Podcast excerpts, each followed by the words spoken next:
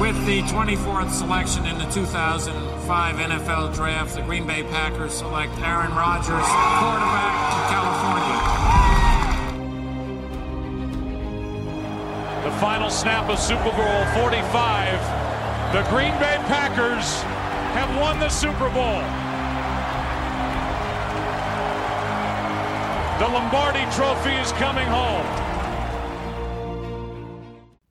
Hallo und herzlich willkommen zum Packers Talk Germany Folge 222. Ich bin der Jo und mit mir dabei ist heute der Sebastian.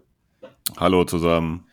Ja, wir haben eine ganz ungewöhnliche Uhrzeit, zu der wir, glaube ich, noch nie aufgenommen haben. Ich kann mich zumindest nicht dran erinnern. Sonntag früh morgens, ähm, der Draft liegt hinter uns und wir wollen heute mal kurz so ein paar ja, Reaktionen von, von uns geben, wie wir den Draft so empfunden haben, beziehungsweise die Spieler auch mal äh, vorstellen, die jetzt bei den Packers sind, gehen da aber nicht zu sehr ins Detail.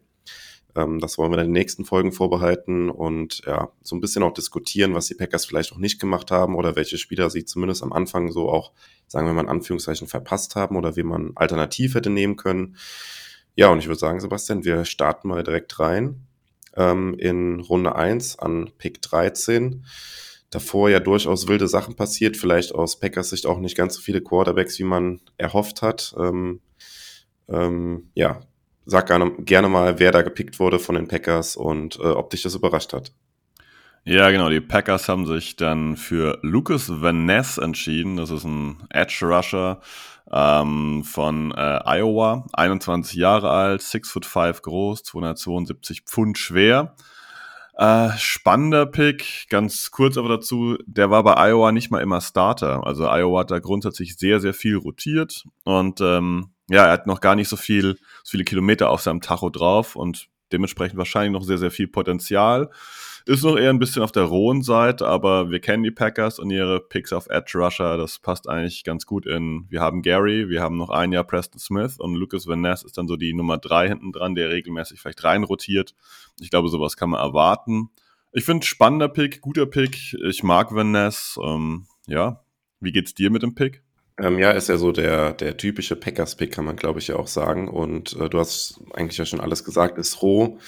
Äh, Spitzname im College war Herkules gewesen, auch wegen seiner Größe, also an die zwei Meter groß, ich glaube 1,98 umgerechnet in Zentimetern. ähm, sehr lange Arme. Ja, und du hast es gesagt, sehr roh, hat glaube ich nur zwei Jahre Erfahrung insgesamt bisher im College. Ähm, ja, und ein Spieler, den die Packers jetzt entwickeln können, 21 Jahre, auch noch sehr jung. Ähm, es gab natürlich an der Stelle ein paar andere Spieler, auf die viele ja gehofft haben, sag ich mal. Äh, unter anderem war ja auch der, der Wide Receiver Jackson Smith und Jigba, der ja viel mit den Packers in Verbindung gebracht wurde, noch auf dem Board gewesen. Und es gab auch an der Stelle natürlich auch noch andere Edge Rusher, die dann später gegangen sind oder die zum Beispiel auch bei uns in Mock Drafts, äh, die wir hier im Podcast hatten, auch schon bei den Packers gelandet sind. Miles Murphy zum Beispiel und ein ja, Nolan Smith, der ist dann 30 zu den Eagles gegangen ist. Also da gab es schon noch andere Spieler, aber ich glaube, der Konsens war ja schon, dass äh, Van Ness äh, in den, ja, ein Spieler für die erste Runde ist. Kann man natürlich drüber diskutieren, ob das jetzt dann 13 dann vielleicht zu hoch war, aber grundsätzlich kann man das schon machen. Ein Spieler, glaube ich, mit viel Upside und die Packers sind ja eh in einer Situation jetzt, wo sie jetzt keine Spieler brauchen, die direkt starten müssen und dann so ein bisschen darauf zocken können, dass das ein Spieler wird, der sich sehr gut entwickeln kann. Und ich glaube, dann mit ihm, wenn er sich gut entwickelt und durch Han Gary, sind wir da für die nächsten paar Jahre ganz gut aufgestellt.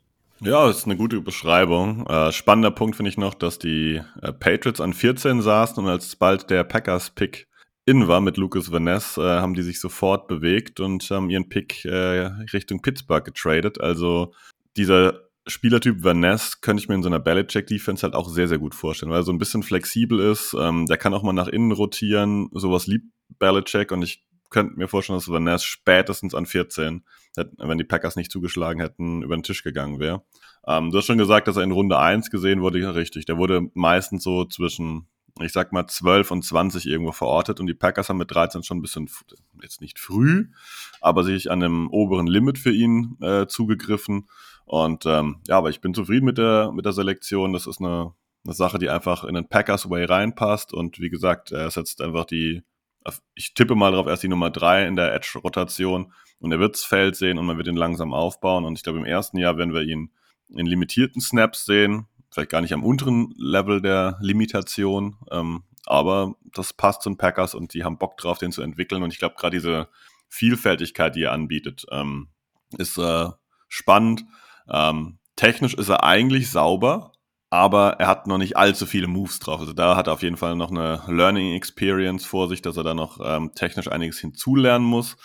Ähm, ist mir aber immer lieber als jemand, der technisch vielleicht vielfältig aufgestellt ist, aber technisch in keinem Bereich sauber ist. Also das ist, äh, finde ich, ein bisschen nerviger, weil das eigentlich so ein, so ein Talentdingens ist. Und ähm, ja, genau. Ich bin zufrieden mit dem Pick und das schon erwähnt. Es gab noch andere Spieler, die man hätte ziehen können.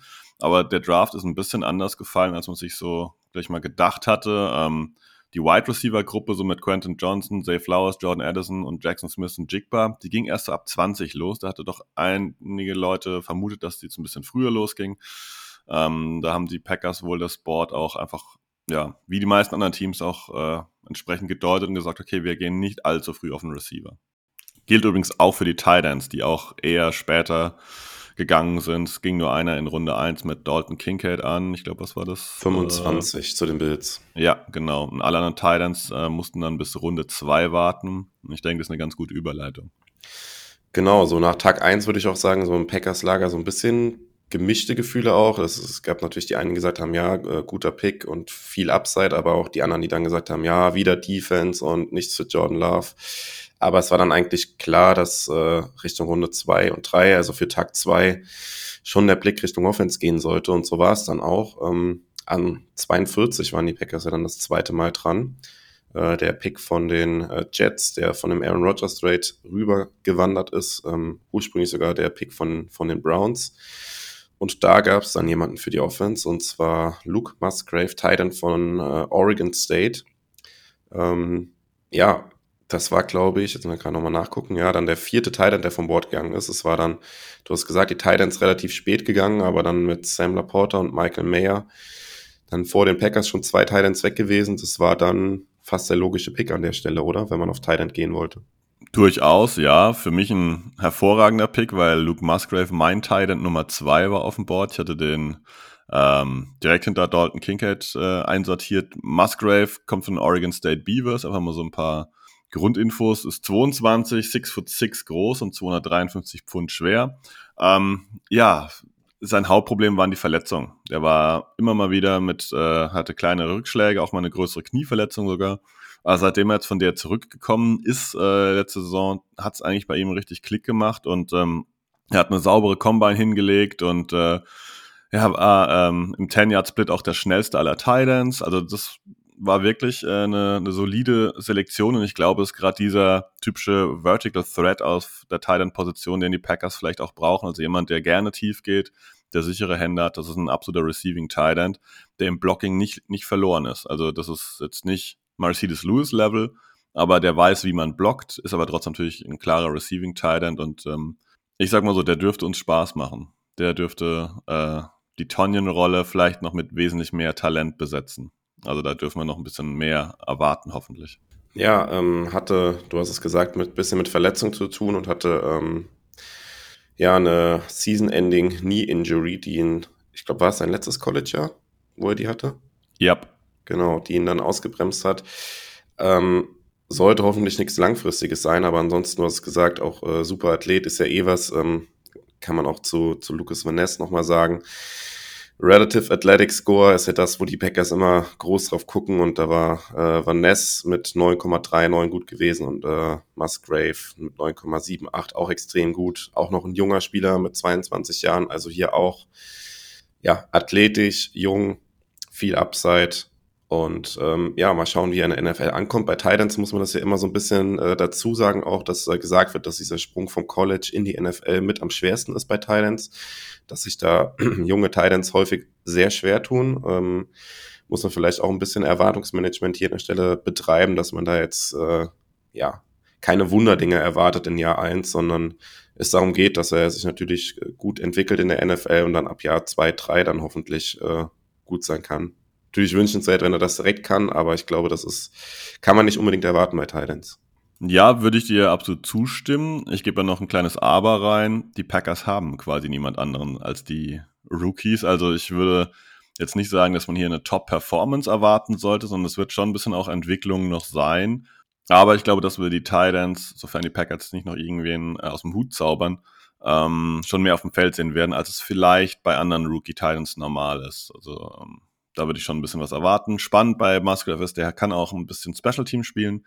Hat man äh, Punt geblockt, wenn ich recht weiß, und äh, vielleicht findet auch da öfter mal den Weg aufs Feld. Also ist ein insgesamt ein sehr, sehr engagierter Titan auf äh, allen Leveln. Und ähm, ich bin super happy mit der Selektion.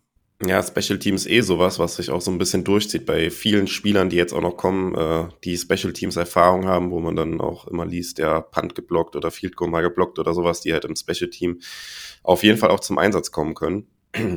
Und ich würde sagen, wir kommen zum zweiten Pick dann in der zweiten Runde, der kurz danach bereits eigentlich gekommen wäre. Da können wir auch mal kurz über den Trade diskutieren, der, den die Packers dann eingefädelt haben. Denn an 45, also drei Positionen später, wären sie eigentlich wieder dran gewesen. Und die Lions haben dann bei den Packers angerufen und wollten den Pick gerne haben. Ähm, die Lions waren ursprünglich an 48 gewesen. Ähm, und die Packers haben diesen Trade dann gemacht, den Pick abgegeben. Und die Lions, können wir ja auch an der Stelle kurz sagen, haben dann zugeschlagen und sich dann den ersten Safety vom Board geholt mit Brian Branch. Und das war ja auch durchaus ein Need gewesen von den Packers.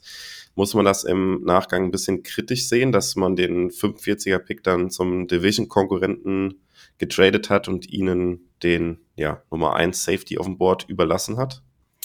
Kann man kritisch sehen, tue ich ja insgesamt nicht, weil die Packers hatten die Möglichkeit und haben gesagt, Brian Branch ist es ihnen diesen Pick nicht wert.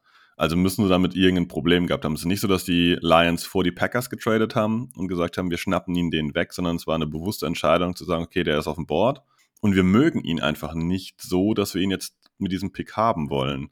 Und daher finde ich das okay und ich glaube, ähm, da können wir schon mal einen, so einen Hint auf den ganzen Draft geben. Die Safeties sind allesamt wie heiße Kartoffeln durch den kompletten Draft durchgedroppt. Also der äh, ja, vermeintlich mit Brian Branch, der aus meiner Sicht eher ein Slot-Corner ist, bester Safety, Antonio Johnson, der ging dann an, was war das, 160, glaube ich, erst. Also die Safety sind allesamt äh, völlig durchgefallen. Ronnie Hickman, den viele auch einigermaßen mochten, der ging, glaube ich, als undrafted Free Agent jetzt am Ende übers Board. Also die Safety-Klasse wurde auch von der NFL sehr, sehr, sehr kritisch gesehen und daher finde ich das okay, dass man gesagt hat, okay, Brian Branch, Slot Corner brauchen wir eigentlich nicht, auch wenn er auf Safety gelistet ist und dann ähm, traden wir und ja, Division-Rivale hin oder her, ähm, ist ein Trade, die Packers hatten einen Mehrwert davon und ja, kann ich gut mitleben. Genau, du hast es äh, auch angedeutet, also das unterstreicht auch nochmal, Experten haben das ja vorher schon gesagt, Safety-Klasse mit am schlechtesten, aber ich glaube, die NFL hat es letztendlich nochmal schlechter bewertet, als man es irgendwie erwarten konnte. Äh, genau, du hast es gesagt, die Safeties alle alle sehr weit gefallen. Ja, und das war nicht der einzigste Trade. Die Packers wären dann eigentlich an 48 dran gewesen, haben durch den Trade mit den Lions noch einen zusätzlichen Pick eingesammelt, nämlich Pick 159. Und äh, an 48 haben sie dann aber auch nicht gepickt und haben nochmal mit den Buccaneers getradet, sind von 48 auf 50 runter, nochmal zwei Plätze zurück und haben da noch einen zusätzlichen Pick eingesammelt, Pick 179 und waren dann letztendlich an Position 50 dran gewesen und haben dort wieder was für die Offense getan. Und zwar Wide Receiver Jaden Reed von Michigan State gepickt. Ja, richtig. Ähm, auch mit dem bin ich sehr, sehr glücklich. Den hatten viele nicht übermäßig hoch auf dem Board. Ich hatte ihn am Ende bei mir auf äh, 6 gelistet, also wirklich sehr, sehr hoch. Ähm, ja, ich bin sehr, sehr happy damit. 23 Jahre alt, also ist am Draft jetzt gerade 23 geworden. Ähm, ihr habt schon gesagt, von Michigan State Spartans kam der 5 foot 11 groß, 187 Pfund schwer hat Punt- und Kick-Return-Erfahrung, das gleich mal vorweg, also Special Team kennt er, aber das ist so eine ähm, Yards-After-Catch-Maschine. Also dem, dem wirfst du den Ball zu und dann kann der was noch kreieren. Der dürfte von seiner Größe, vom Gewicht her auf jeden Fall auf Slot spielen in der NFL, aber der hat am College auch regelmäßig Outside gespielt. Also ich kann mir durchaus vorstellen, dass die Packers ihn auch mal rumschieben. Ich gehe schon, schon davon aus, dass er 95% im Slot auftauchen wird, aber du hast Möglichkeiten mit ihm, wenn man sich dann mal überlegt und ähm, hätte dann so ein Setup, sorry, so ein Setup auf dem auf dem Feld mit Aaron Jones und ähm, schiebt dann Aaron Jones vielleicht in eine Receiving-Rolle und stellt den in den Slot und schiebt dann Jaden Reed vielleicht sogar raus auf Outside Receiver. Das ist eine spannende Kombination und ähm, ja, im Vorfeld wurde jetzt die letzten zwei, drei Tage gesagt, dass Reed so eine, eine klassische Selektion wäre für die 49ers unter Kyle Shanahan, weil der auf diese Typen steht. Ich bin super happy damit. Ich glaube, der wird äh, ein guter NFL-Receiver werden und ähm, ja, könnte, könnte nicht besser sein. Also, wenn ich noch kurz was beschreiben soll, ähm, solide Hände, ähm, ist nicht der schnellste, aber er ist, man sagt so, Student of the Game. Also der versteht genau, was er zu tun hat, wo er sich reinsetzen soll, in welche Zone. Da ist er halt sehr, sehr gut. Und ähm, wie gesagt, er ist nicht der Ultim, Ultim, ja, ultimative Speedster, aber er ist schnell. Und äh, ein Spieler, der jetzt hier auch zumindest, äh, was Tag 1 und 2 angeht, so ein bisschen durch den Raster quasi eigentlich der Packers fällt mit seinem Relative Athletic Score, äh, der schwächste von den vier von Tag 1 bis 2 jetzt war. Aber äh, das nur am Rande erwähnt, ist ja sowieso die Frage, wie viel man das gewichtet. Aber zumindest mal erwähnt hier in der Stelle, dass er jemand ist, äh, der da ein bisschen schwächer abgeschnitten hat. Aber ich glaube, du hast gesagt, seine Rolle in der NFL wird, wird relativ klar sein. Der Slot Receiver, das war ja auch das, was die Packers im Prinzip noch gebraucht haben. Doch er bringt bisschen was mit für Special Teams, hat äh, ja Kick Returns äh, in der im, am College gemacht und war da relativ erfolgreich. Und ja, ich denke, alles andere hast du zum Spieler schon gesagt. Ich würde sagen, wir kommen dann zum Drittrunden-Pick der Packers. Und das war an Nummer 78, also der ursprüngliche Spot, wo die Packers dran waren. Der zweite Titan in dieser Runde, Tucker Craft von South Dakota State. Ähm, auch ein junger Titan, athletisch, aber sag gerne was zu ihm, Sebastian. Ja, genau. Tucker Craft ähm, äh, von South Dakota State, äh, von den Jackrabbits. Ähm, ja, FCS, also dieses zweite College-Level ist das Ganze. Six foot five groß, 259 Pfund schwer. Ähm, du hast schon gesagt, dass er noch jung ist mit seinen 22 Jahren. Auch der hatte letztes Jahr wieder andere Thailand wie ähm, Luke Musgrave eine Season-Ending Injury. Er hat allerdings ein paar Spiele mehr machen können. Er hat immerhin in neun Spielen auf dem Feld gestanden, hat da 348 Yards gefangen und äh, drei Touchdowns insgesamt. Ja, ähm, ist einfach ein, ein Allround-Paket. Also Tucker Craft ist jemand, der athletisch ist, aber letztendlich alles spielen kann. Der kann blocken. Der ist, glaube ich, jetzt nicht der Vertical Threat wie Luke Musgrave, aber der ist im Receiving Game eine solide Variante. Der typische Allrounder, den du auf Thailand auch brauchst. Und ich bin sehr, sehr zufrieden mit dieser Kombination aus Musgrave und Kraft, dass man zwei junge Titans hat, die absolut Potenzial haben, die jetzt vielleicht von Verletzungen zurückkommen, was man sich nicht unbedingt wünscht, aber man könnte auch sagen, wenn vielleicht Musgrave die ganze Saison gespielt hätte, wäre der zum Beispiel vielleicht nicht mehr da gewesen wenn Tucker Craft hätte durchspielen können, wer weiß, ob der nicht auch ein bisschen höher gegangen wäre. Also dementsprechend, die Packers haben mir aus meiner Sicht zwei ähm, Titans in einem guten Rahmen gepickt und haben sich damit eigentlich äh, gut aufgestellt. Und um den ganzen Prozess vielleicht nochmal darzulegen, man hat in Runde eins den, das Pro, ja, Project, naja, vielleicht doch schon irgendwie ein Project genommen mit Luke Van Ness, den man entwickeln möchte und dann dreimal ins Receiving Game investiert, was jetzt eigentlich auch eine feine Sache für äh, Jordan Love ist. Das heißt, er hat jetzt da drei Leute bekommen mit Musgrave, Reed und mit Tucker Craft, die ihm durchaus helfen dürften im Bereich der Offense. Ja, und das können wir auch mal kurz sagen. Alle drei, die jetzt für die Offense gedraftet wurden, werden relativ früh auch schon viel Spielzeit bekommen wahrscheinlich. Du hast es ja eben bei Musgrave schon mal angedeutet, aber wenn wir jetzt nochmal auf die Thailand-Gruppe gucken, wir haben jetzt mit Musgrave, äh, Tucker Craft, ähm, ja, Dick Rara, den man ja so ein bisschen ausklammern muss, und Tyler Davis, aber da ist dann eigentlich schon klar, dass die beiden Rookies jetzt auch relativ früh ähm, gut Spielzeit bekommen werden. Ähm, ja, muss man mal schauen, wie schnell das funktioniert. Und ähm, auch Wide right Receiver äh, Jane Reed, der ja im Slot quasi auch eine Rolle, die bei den Packers aktuell nicht wirklich besetzt ist. Ähm, wir haben ja da auch Randall Cobb verloren, äh, Amari Rogers schon länger verloren und das ist jetzt eigentlich wahrscheinlich der, der Starter erstmal im Slot. Und dann haben wir mit Watson, Dubs und äh, Reed ein sehr junges äh, Receiver-Trio, die ja wahrscheinlich die größte Teil der Spielzeit bekommen werden und dann einen der Titans dazu. Und auch unsere Running Backs sind ja noch nicht so alt. Also insgesamt eine sehr, sehr, sehr junge Offense. Und äh, da kann man, glaube ich, gespannt drauf sein, oder? Ja, das ist der absolute Switch jetzt Richtung Zukunft, so muss man sagen. Der, der Knackpunkt ist, da haben wir schon lange drüber diskutiert, wird Jordan Love funktionieren. Aber wenn er funktioniert, haben wir eine Offense, die jetzt erstmal auch über naja, Jahre ist immer schwierig, aber erstmal ganz gut aufgestellt ist, wo man vielleicht auch mal irgendwann wieder mit einem Veteran nachlegen kann. Aber Aaron Jones mit 28 der Älteste, das ist der Running Back. Und ähm, ich möchte Aaron Jones nicht austauschen, auf gar keinen Fall, aber wir wissen alle, Running Backs kann man eher mal austauschen, das geht ein bisschen schneller. Und ähm, der Rest der Truppe ist super, super jung. Und wir kommen ja noch dazu, die Packers haben nicht aufgehört, diesbezüglich nachzulegen, sondern da kamen jetzt noch ein paar, die wir gleich dann kurz ansprechen.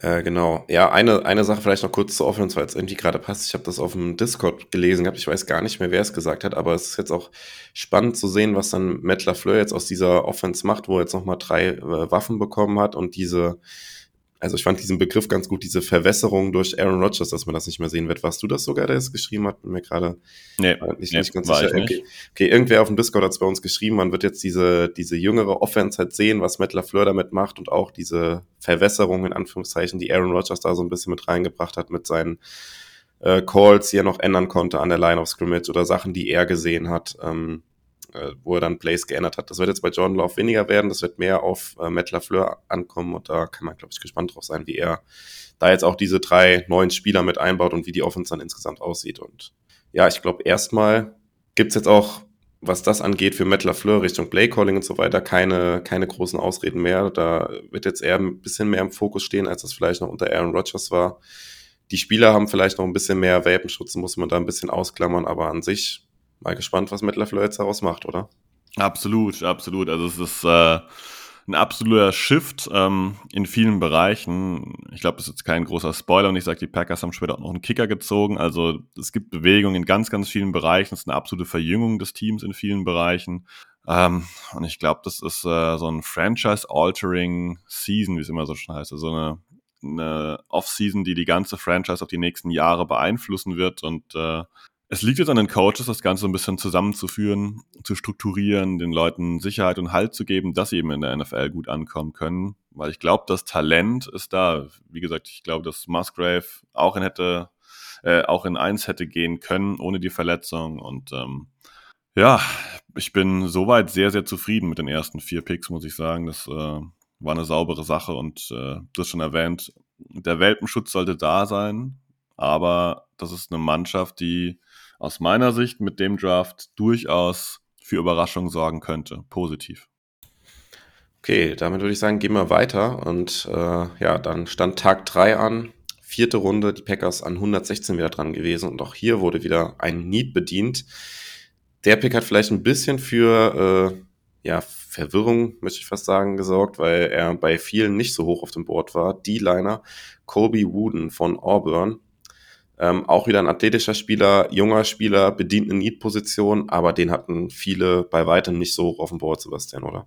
Nee, ich hatte ihn auch nicht so hoch auf dem Board. Ähm, der war auch gar nicht so einfach zu finden über die letzten Jahre. Also der, klar, wenn man die, die Zahlen liest, also ich muss zugeben, ich gucke jetzt nicht allzu viel Auburn, ähm, deswegen ist der mir wahrscheinlich auch eher durchgerutscht. Ähm, der hatte 15 Sacks und 29,5 Tackles for Loss. Äh, ist schon äh, ziemlich okay.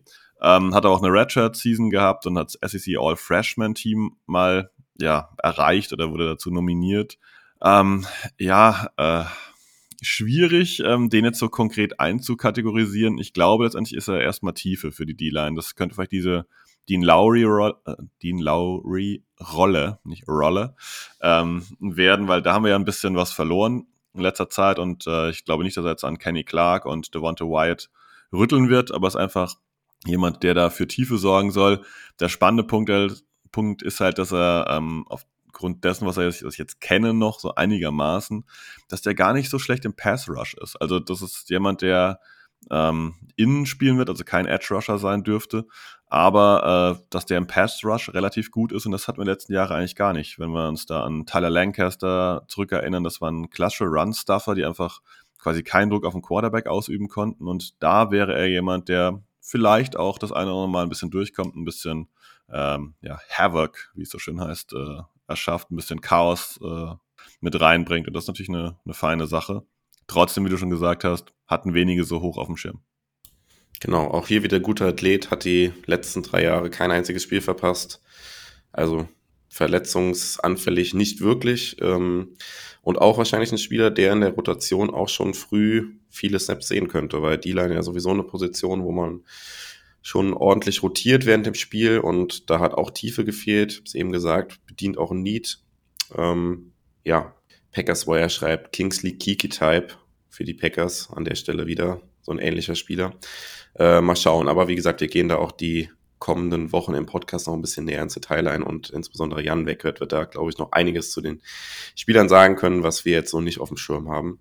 Und äh, ja, wenn du mir nicht widersprichst, können wir jetzt auch in Runde 5 schon kommen. An 149 waren die Packers wieder dran gewesen und das dann jemand, wo man vielleicht wieder kurz diskutieren kann oder zumindest die Positionsauswahl ein bisschen kritisieren kann vielleicht. Bin ich gespannt, was du dazu sagst. Äh, die Packers haben hier einen Quarterback gedraftet an 149, äh, Sean Clifford von Penn State. Ja, es war klar, dass irgendwie ein Backup-Quarterback für Jordan Love gebraucht werden muss, aber oder gepickt werden muss, musste das in der fünften Runde schon sein, kann man halt hier fragen. Und äh, ja, was ist Clifford für ein Spieler? Was gibt er den Packers, was nicht eventuell ein anderer Backup oder Free Agent, den man vielleicht noch später geholt hätte, nicht auch gebracht hätte? Äh, ja, das würde ich einfach mal als Frage mit an dich übergeben und du darfst gerne was zu dem Spieler oder zu dem Pick sagen. Der Pick war erstmal ein bisschen verwirrend, muss ich sagen, aber ich habe es auch ein paar Stunden oder ein paar Tage fast schon drüber nachdenken können. Ähm, Sean Clifford ist jemand, der gar nicht so arg viel Potenzial noch hat. Das klingt jetzt erstmal furchtbar. Man denkt erstmal, oh man, ich hätte lieber jemand, der vielleicht noch eine Chance hat, sich richtig gut zu entwickeln. Ich glaube, dass Sean Clifford, ich nenne es mal so ein bisschen Colt McCoy, Chase Daniel Potenzial hat. So jemand, der die nächsten Jahre aufgrund seiner grundlegenden Spielintelligenz und Fähigkeiten einfach Backup-Spot oder vielleicht auch mal den dritten Quarterback-Spot einfach besetzen kann, da ähm, technisch sauber ist, ähm, hohe Spielintelligenz hat und äh, auch in der Kabine ein guter Typ ist, aber halt niemand, der auch nur ansatzweise Richtung Starter-Posten mal schieben wird. Ich bin ein bisschen überrascht, dass äh, er bei den Packers gelandet ist. Auf der anderen Seite, wie gesagt, ich glaube, es ging auch darum, jemanden zu haben mit der berühmten hohen Baseline. Das heißt, wenn bei Love was ist, ich habe so das Gefühl, Sean Clifford kannst du reinwerfen und der kann das Spiel dann vielleicht ähm, ja, zu Ende managen, aber halt nicht mehr. Aber ich glaube, das ist vielleicht auch genau das, was die Packers gesucht haben. Die haben niemand gesucht, der dann vielleicht durch irgendwelche wilden Moves da versucht irgendwie äh, zu glänzen und jemand einfach ja, grundsolide ist, ähm, in der Kabine kein Störfaktor, sondern seine Rolle ein bisschen kennt und Sean Clifford ist sehr, sehr analytisch als Typ. Der hatte selbst am College mit seiner Familie ähm, ja, eine, eine Nil-Agency aufgemacht. Also Nil ist, ähm, da konnten die Spieler zuletzt am College schon Geld mitverdienen und Werbeverträge abschließen. Und er hatte eine Agentur dafür aufgemacht. Die hat er jetzt 2023 verkauft. Ich vermute, das könnte im Zuge vom NFL-Draft sein, dass er das gar nicht darf oder so irgendwie in dem Bereich in der NFL so nebenher noch so eine Werbeagentur, nenne ich es mal, äh, zu betreiben. Deswegen wird die verkauft. Also der ist, ähm, ja, glaube ich, ein sehr, sehr cleverer Typ ich würde jetzt nicht allzu viel erwarten, dass wenn er aufs Feld kommt, dass der spektakulär spielt, sondern das ist einfach ein absoluter Down-to-Earth-Quarterback, der ein Spiel managen kann. sieht man noch an seinen Statistiken. Das ist nicht überragend, aber das ist auch nicht schlecht. Er ist halt so Middle of the Pack. Und ähm, ich hätte ihn ein bisschen später im Draft erwartet, wenn überhaupt. Und ähm, aber die Packers wollten wahrscheinlich genau das haben. Jemand, der jung ist, der die nächsten Jahre noch ein bisschen das System von Lafleur lernen kann und der, naja, ich sage jetzt nicht keinen Druck auf Love macht, aber klar macht, okay, Love, du bist der, der Starter und ich bin die Nummer zwei und biete eine hohe Baseline, wenn mal was ist. Ja, und man muss auch sagen, ähm, es war zu dem Zeitpunkt waren zehn Quarterbacks schon vom Board gegangen und das war, glaube ich, bis äh, dato irgendwie auch NFL-Rekord seit Ewigkeiten gewesen. Also doch relativ viele Quarterbacks, die schon gepickt wurden und die Packers brauchten ein Backup und das war dann der elfte Quarterback, der dann hier gepickt wurde an der Stelle. Ähm, mutmaßlich hatten die Packers mehrere Spieler auf dem Board oder Quarterbacks auf dem Board, die sie vielleicht später genommen hätten und vielleicht war es jetzt hier der letzte gewesen und man musste das dann in der fünften Runde machen. Werden wir wahrscheinlich nie final beantwortet bekommen, die Frage, aber das erklärt vielleicht so ein bisschen, warum man das dann in der fünften Runde vergleichsweise früh gemacht hat für einen Backup-Quarterback, der hoffentlich relativ wenig spielen wird. Das muss man natürlich auch sagen.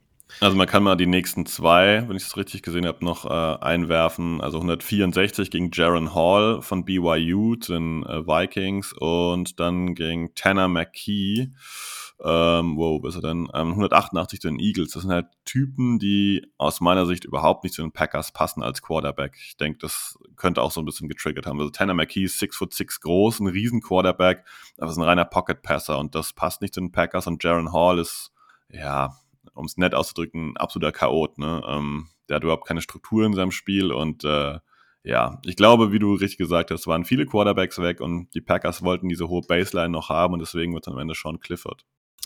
Genau, und dann würde ich sagen, machen wir mit, der, mit dem nächsten Pick in der fünften Runde weiter, der ja per Trade dann sozusagen ein zusätzlicher Pick auch war, die 159. Jetzt struggle ich wahrscheinlich wieder mit dem Vornamen, ich lasse ihn einfach weg. Du kannst gerne nochmal sagen, Wide Receiver Wicks von Virginia. Dontavian Wicks heißt Dont der junge Mann. Genau. Ähm, 21 Jahre alt, auch guter Athlet, aber sag gerne ein paar schnelle Worte zu ihm. Ja, Dontavian Wicks ist äh, auch wieder ein bisschen spannend, was die Packers da gemacht haben. Ist fast schon so ein Muster dieses Jahr, nachdem sie mit Kraft und Musgrave zwei Spieler geholt haben, die die letzte Saison ja nicht komplett spielen konnten. Ähnlich ist es bei Dontavian Wicks. Also wenn man die Saison 22 anschaut, dann hat er am Ende da nur 430 Yards und zwei Touchdowns gefangen. Aber die Saison 21, das war halt das Ding, da hat er 1203 Yards gefangen und neun, äh, und neun Touchdowns und war im All-ACC Honors Team. Also ähm, hat er schon deutlich abgeliefert. Ist mal wieder so ein, so ein Pick auf, oh, der hat, der hat Potenzial. Letzte Saison gab es ein bisschen Probleme, in dem Fall gesundheitliche Probleme und ähm, ist für den Bereich, wo man ihn da jetzt äh, gezogen hat, ja, ein äh, sehr, sehr interessanter Spieler. Ähm, ist schnell, ist groß, hat große große Hände auch, der war eigentlich dafür geplant, dass er College Basketball, äh, Basketball spielen soll und hat dann überhaupt keinen Offer bekommen für Football. Also ist er quasi als Walk-on dann irgendwann erschienen und ähm, ja, äh, spannend, gerade für den Pick. Das war, glaube ich, noch Runde 5 oder ist das Runde 6? Runde 5 war das noch. Ähm, ja, ich super zufrieden. Das ist jemand, wo man sagen kann, der hat Upside. Das könnte jemand sein, der sich vielleicht wirklich eine Rolle in der NFL holen kann.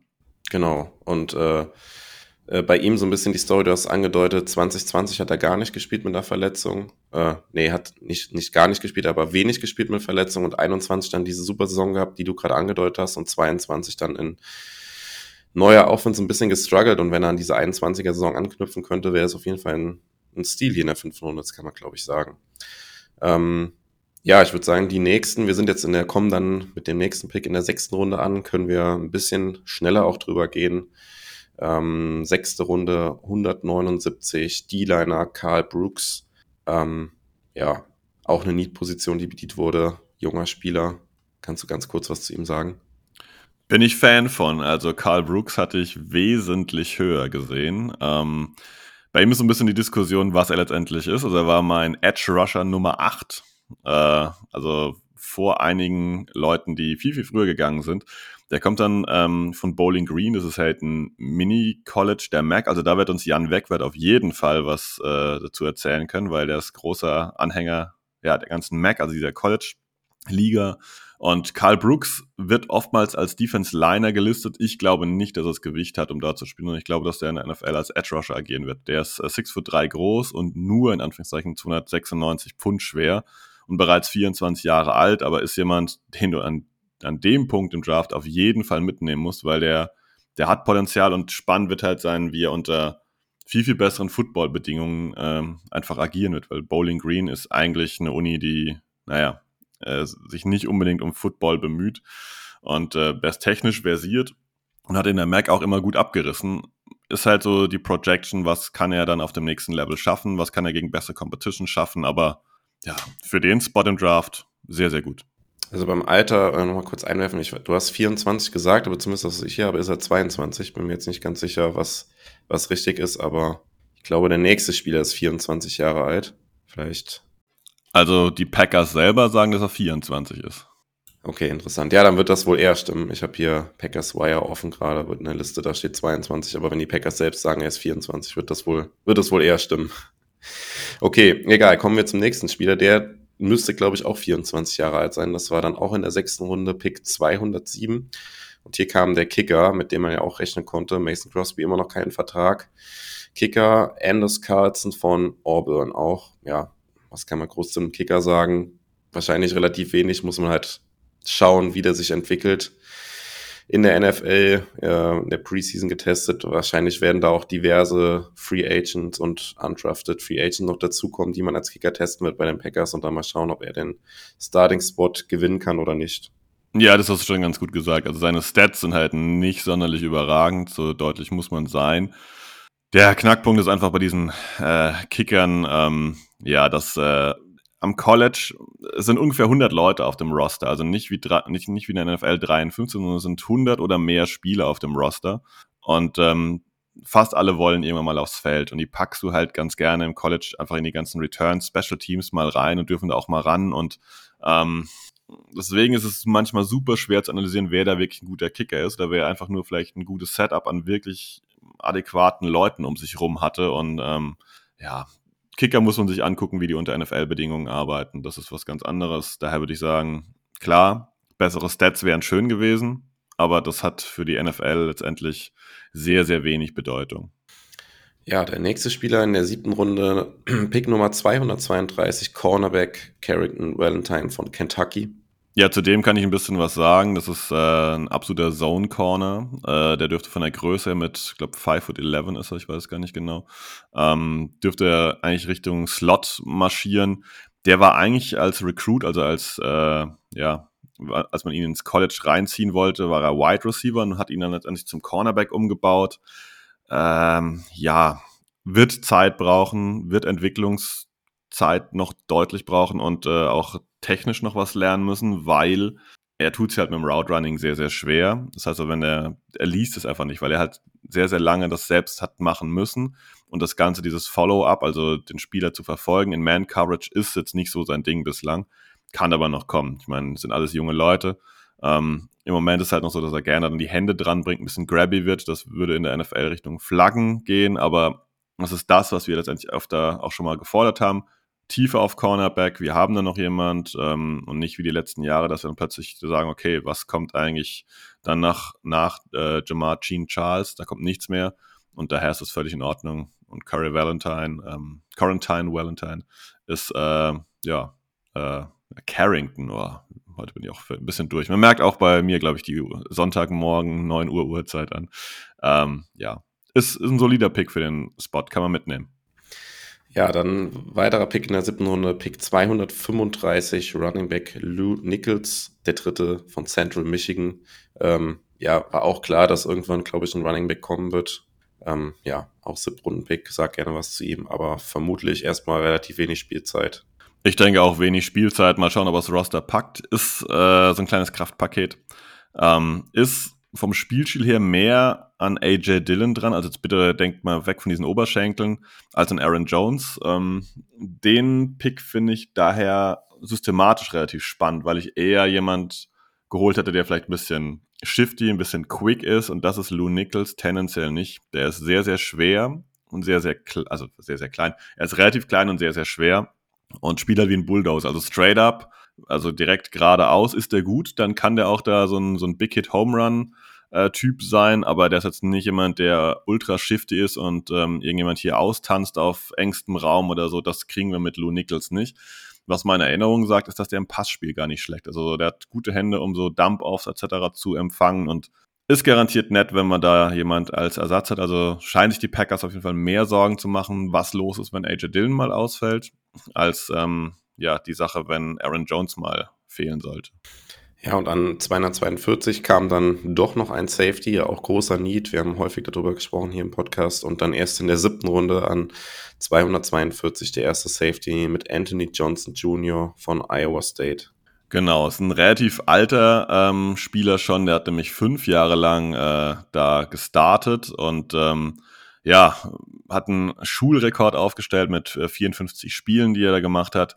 Ähm, ja, äh, war bei den wenigsten irgendwie großartig auf dem Schirm, dass er relativ früh gehen sollte. Daher ist in Runde 7 eigentlich ganz passend.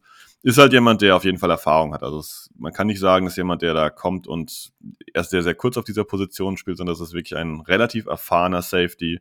Ja, aber halt auch ein Siebtrunden-Safety. Ne? Da muss man die Erwartungen dämpfen. Ist jetzt erst jemand, der mal drum kämpfen wird, überhaupt ins Roster reinzukommen. Genau, und dann last but not least der letzte Pick für die Packers, Pick Nummer 256, Right Receiver Grant Bose von Charlotte. Ja, wird auch kämpfen müssen, um dabei zu sein, wobei er vielleicht noch relativ gute Chancen hat. Auf Wide Receiver sind wir ja nicht so breit aufgestellt. Ja, absolut, genau. Das ist jemand, der da schon auch hoffen muss, dass es dann äh, für ihn reicht. Äh, six foot two groß, 201 Pfund schwer und ähm, ja, äh, Charlotte ist auch jetzt nicht so ein absolut großes Highlight in Sachen äh, College, aber seine Werte von den Tests waren völlig in Ordnung und ähm, als Senior, der jetzt dann 780 Yards ungefähr gefangen und ähm, neun Touchdowns, also ist, ist produktiv. Und das ist das, was du eigentlich in Runde 7 suchst. Jemand, der athletisch was leisten kann, der eine Produktion hatte am College-Level. Alles andere sind dann Sachen, die ja, wir das Training Camp dann beweisen. Und ähm, gefühlt würde ich mal sagen, ist er vielleicht der Spieler, den man jetzt äh, dann vielleicht cuttet und auf den Practice Squad schiebt und der dann vielleicht mal die eine oder andere Elevation hat in Jahr 1. das würde ich jetzt bei Grant Dubose so ein bisschen erwarten vielleicht. Ja, bringt auch ein bisschen was fürs Special Team mit. Das im College auch gespielt. Ähm, ja, was man, glaube ich, jetzt erstmal festhalten kann, du wirst gleich noch ein paar Spieler nennen, die die Packers danach noch verpflichtet haben, aber was jetzt gar nicht bedient wurde im Draft, äh, können wir mal kurz drüber diskutieren. Ihr Safety relativ spät, haben wir gesagt, ähm, haben wir eben schon kurz andiskutiert, dass die Klasse da vermutlich von den von der NFL deutlich schlechter nochmal gesehen wurde, als sie dann letztendlich auch von Experten vorher bewertet wurde, aber was auch nicht bedient wurde, was auch so ein bisschen Packers untypisch ist, die Offensive Line.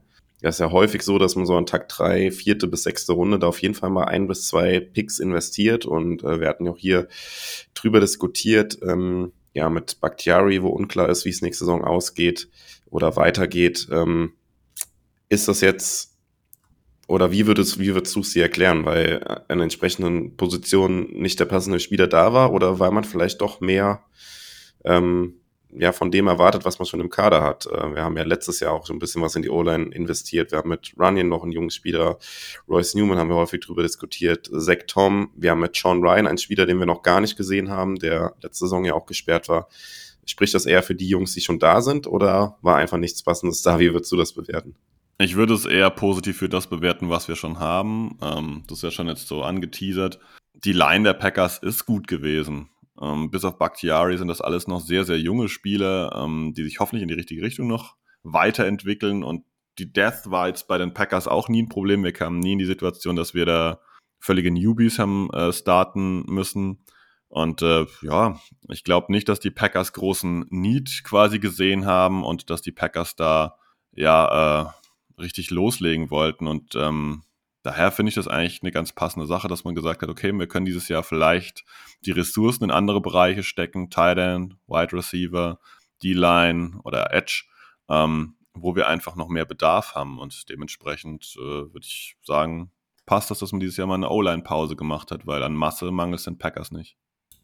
Gibt es ansonsten für dich noch ähm, overall so eine Story vom Packers Draft jetzt oder haben wir alles besprochen? Mm, ich würde sagen, das passt eigentlich soweit. Ich glaube, weil wir kommen ja noch zu der großen Analyse mit Jan Wegwert. Da könnt ihr euch schon drauf freuen, im Kalender fett äh, anstreichen, weil der wird äh, euch nochmal jeden Spieler quasi auseinandernehmen. Ja, ich würde einfach nochmal ganz kurz die undrafted Free Agent, die Packers Stand jetzt verpflichtet haben, noch einwerfen. Ähm, da hatten wir einerseits Marley Keith, Wide Receiver von Mississippi ähm, einfach mal so ein paar Stats gehört habt, äh, über seine Karriere hinweg 1700 Yards und 13, 13 Touchdowns. Ähm, dann Deuce Watts, Wide Receiver von Tulane. Der hat äh, ja gar nicht so gut getestet. Ähm, er ist 6 foot 1 groß, 1500 Yards, 17 Touchdowns und ähm, ja, kam von einem JUCO 2020, ähm, ist sehr, sehr, sehr, sehr hoch gesprungen, äh, also einem Pro Day. Dann hat man weiter auf Thailand was gemacht mit Cameron McDonald von Florida State. Ähm, und dann äh, jemand, der zu, als Thailand gelistet ist, für mich aber ganz klar auf NFL-Niveau ein Fullback nur ist, ähm, Henry Pearson von Appalachian State. Der hat äh, einfach gar nicht die Größe, um wirklich Thailand zu spielen. Das könnte jemand sein, den man so klassisch auf äh, ja, der Fullback-Position hält. Ähm, dann äh, Kadeem Telford, Offensive Tackle von UAB, also University of Alabama Birmingham, so eine kleine Bama University. Ähm, wird spannend, weil es kleine Schulen ist immer sehr, sehr schwer zu lesen. Ist sehr, sehr groß mit six foot seven. Also da muss man mal sehen, was das für ein Viech wieder ist. Dann Jason Levin von Illinois State ist ein Defensive Liner. Der hat äh, sehr, sehr gut getestet. Ich würde sagen, das ist aber eher nur ein Run-Stuffer. Der ist äh, da sehr, sehr sehr, sehr passiv, was den Pass Rush angeht, war eigentlich mal als Tight End rekrutiert. Dann Keshawn Banks, Edge Rusher, den finde ich relativ gut. Der kam von San Diego State, also ein bisschen von der Westküste, wo ich mich gefühlt ein bisschen besser auskenne. Das ist so eine Tackles for Loss Maschine. Der kann im, im Run-Game sehr, sehr gut erkennen, wenn dann Runner versucht, irgendwie durchzubrechen. Diese Lückenfilm, das ist äh, so seine Spezialität. Dann Linebacker Jimmy Phillips von SMU, Southern Methodist University ja, äh, ist eigentlich eher so ein, so ein Passverteidiger, also den sollten wir nicht auf dem Feld haben, also wenn er sich durchsetzt, sollten wir den nicht auf dem Feld haben, wenn da irgendwas Richtung Laufspiel passiert. Dann ein Safety haben wir noch geholt mit Christian Morgan von Baylor, Ähm, sehr, sehr gut athletisch getestet und ist eigentlich gefühlt aber jemand für Special Team, weil da hat er über die Jahre schon durchaus geglänzt. Und dann, glaube ich, würde ich sagen, die spannendste Verpflichtung, Benny Sepp, der Dritte ähm, von Northern Iowa. Dem haben die Packers sogar direkt einen Dreijahresvertrag gegeben und das ist ein bisschen ähm, ja, auffällig ist der Sohn von Benny Snap dem Zweiten. Das war ein NFL-Cornerback äh, und der hatte, wo er jetzt am Ende bei Northern Iowa gespielt hat, eigentlich damals im Recruiting relativ große Angebote. Also Alabama, Clemson, Ohio State. Ähm, der war eigentlich bei allen großen Unis begehrt. Ja, und hat am Ende so einer kleinen Uni nur gespielt. Könnte interessant sein. Und ähm, was man hört, kommt noch Shane McDonough, ein Panther, zumindest mal ins Rookie-Mini-Tryout, äh, ins Rookie-Mini-Camp als Tryout. Das sind so die Namen, die jetzt äh, schon durchgesickert sind, aber da kommt garantiert noch der ein oder andere dazu. Genau, und dann können wir die Folge schon fast beenden. Also wir hoffen, ihr konntet mal einen kurzen ersten Einblick äh, bekommen in die Draftklasse der Packers und äh, ja, uns jetzt schon ein paar Mal angedeutet, äh, in den kommenden Tagen hoffentlich oder Wochen äh, werden wir da die einzelnen Positionen oder Spieler noch ein bisschen detaillierter beleuchten und euch dann noch einen tieferen Einblick geben. Sind natürlich jetzt auch sehr, sehr viele Spieler, das muss man natürlich auch mal sagen, die Packers mit den zwei zusätzlichen Picks, die sie dann noch eingesammelt haben. Eine Reihe äh, Spieler jetzt auf jeden Fall gedraftet, natürlich auch viele spät, muss man mal schauen, ob die alle dann den Sprung ins Roster schaffen, aber ja, erstmal viele Lose sozusagen gezogen und mal gucken, ob da der ein oder andere Gewinner dabei ist, zumindest auch bei den späten. Ja, genau, super wichtiger Tag, den du ja noch hattest. Ähm, erwartet nicht, dass die alle am Ende auf dem Roster hängen. 53 Plätze und die Packers haben jetzt wie viele Picks insgesamt gehabt? 13. 13. Also ähm, die werden es nicht alle aufs Roster schaffen. Da werden einige gecuttet sein oder gecuttet werden. Das ist der normale Prozess. Also gerade die Jungs ab Runde 6 sind da sicherlich ein bisschen angezählt, dass sie vielleicht nur auf dem Practice Squad schaffen, aber das ist auch der normale Weg. Also ähm, das soll man gleich so direkt vorschieben, weil du kannst nicht 40 Routiniers, sage ich mal, mitnehmen und 13 Rookies. Das wird nicht passieren. Es werden 7, 8, 9 Rookies werden und drei, vier Leute werden Richtung Practice Squad wandern. Das ist normal. Okay, ich würde dann sagen, haben wir alles gesagt. Äh, wie immer, Feedback gerne. Und dann verabschieden wir uns bis zum nächsten Mal und sind raus mit einem Go Pack Go. Genau, Go Pack Go und denkt dran, die Folge mit Jan Wegwert, mehr als hörenswert.